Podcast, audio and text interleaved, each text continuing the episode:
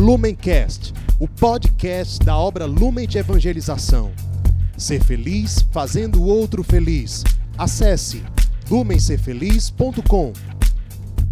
Olá, seja bem-vindo, meu amado irmão, muito bem-vinda, minha amada irmã. É com muita alegria que hoje, dia 5 de maio, estamos aqui reunidos para meditar o Evangelho que a nossa amada igreja nos propõe. Para isso, iniciemos em nome de Deus que é Pai, Filho e Espírito Santo. Amém. Vinde, Espírito Santo, enchei os corações dos vossos fiéis e acendei neles o fogo do vosso amor. Enviai, Senhor, o vosso Espírito, e tudo será criado, e renovareis a face da terra. Oremos, ó Deus, que instruíste os corações dos vossos fiéis com a luz do Espírito Santo. Fazei que apreciemos retamente todas as coisas, segundo o mesmo Espírito, e gozemos sempre de Sua consolação. Por Cristo, Senhor nosso. Amém. O Evangelho de hoje está em São João, capítulo 15, versículos do 1 ao 8. Então pegue a sua Bíblia e venha comigo. Eu sou a videira verdadeira, e meu pai é o agricultor. Todo ramo que não der fruto em mim, ele o cortará e poderá todo que der fruto, para que produza mais fruto. Vós já estáis puros pela palavra que vos tenho anunciado. Permanecei em mim e eu permanecerei em vós. O ramo não pode dar fruto por si mesmo, se não permanecer na videira. Assim também vós não podeis tampouco dar fruto, se não permanecerdes em mim. Eu sou a videira, vós os ramos. Quem permanecer em mim e eu nele, esse dá muito fruto, porque sem mim nada podeis fazer. Se alguém não permanecer em mim, será lançado fora, como o ramo. Ele secará, e hão de ajuntá-lo e lançá-lo ao fogo, e queimar-se-á.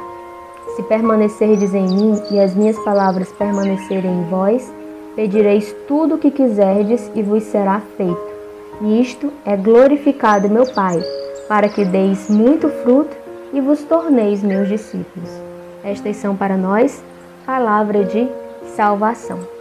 No Evangelho de hoje, nós temos Cristo reunido com os apóstolos na última ceia. E nesses momentos finais de Cristo com aqueles homens que estiveram, que estavam com ele, que estiveram com ele nos últimos três anos, ele inicia essas parábolas. Essa parábola, de uma forma muito particular, fala sobre a intimidade, a intimidade com Cristo. Veja bem, Cristo estava prestes a ser entregue, Cristo estava prestes a passar por todo por toda a sua paixão. E após isso, após ressuscitar também, após subir aos céus, os apóstolos iriam ficar como sozinhos. Então os apóstolos precisariam aprender a crescer em intimidade com Cristo, mesmo não estando mais fisicamente com Ele, como eles estiveram por três anos. Entendem isso? Então, nessa parábola, nós vemos Cristo ensinando aos seus apóstolos como cultivar a intimidade, como crescer numa perfeita união com Ele. Pode parecer algo óbvio, pode parecer algo simples, mas na sua última noite, na sua última ceia com os apóstolos, Cristo quis recordar isso.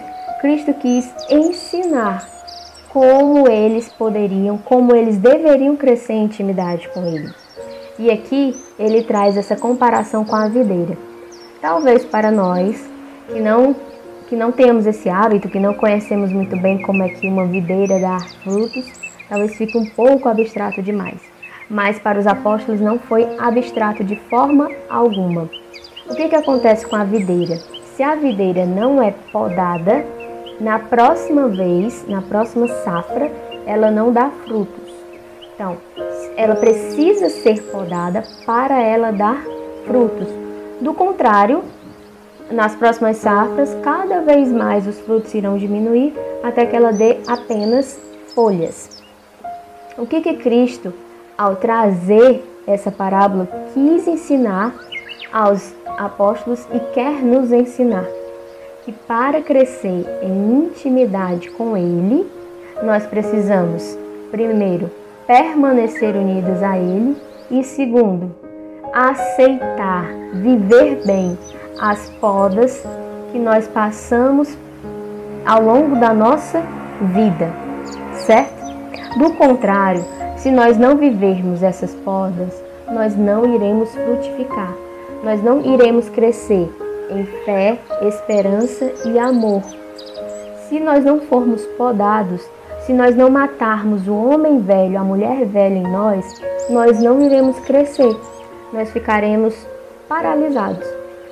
O Papa Francisco, ao meditar esse evangelho, nos ensina que nós somos os ramos e através desta parábola, Jesus quer fazer-nos perceber a importância de permanecer unidos a Ele.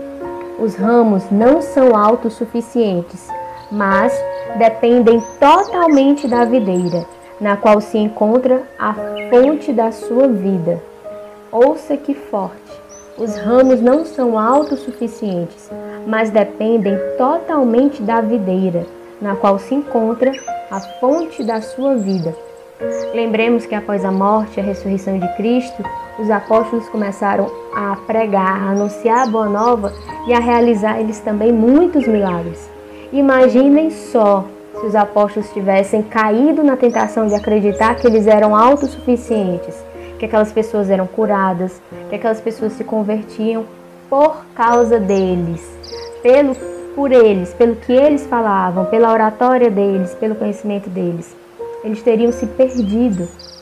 Assim também nós nos perdemos quando achamos que somos autossuficientes, porque participamos da, das missas, porque fazemos as nossas orações, porque cumprimos isso, aquilo, outro. Não.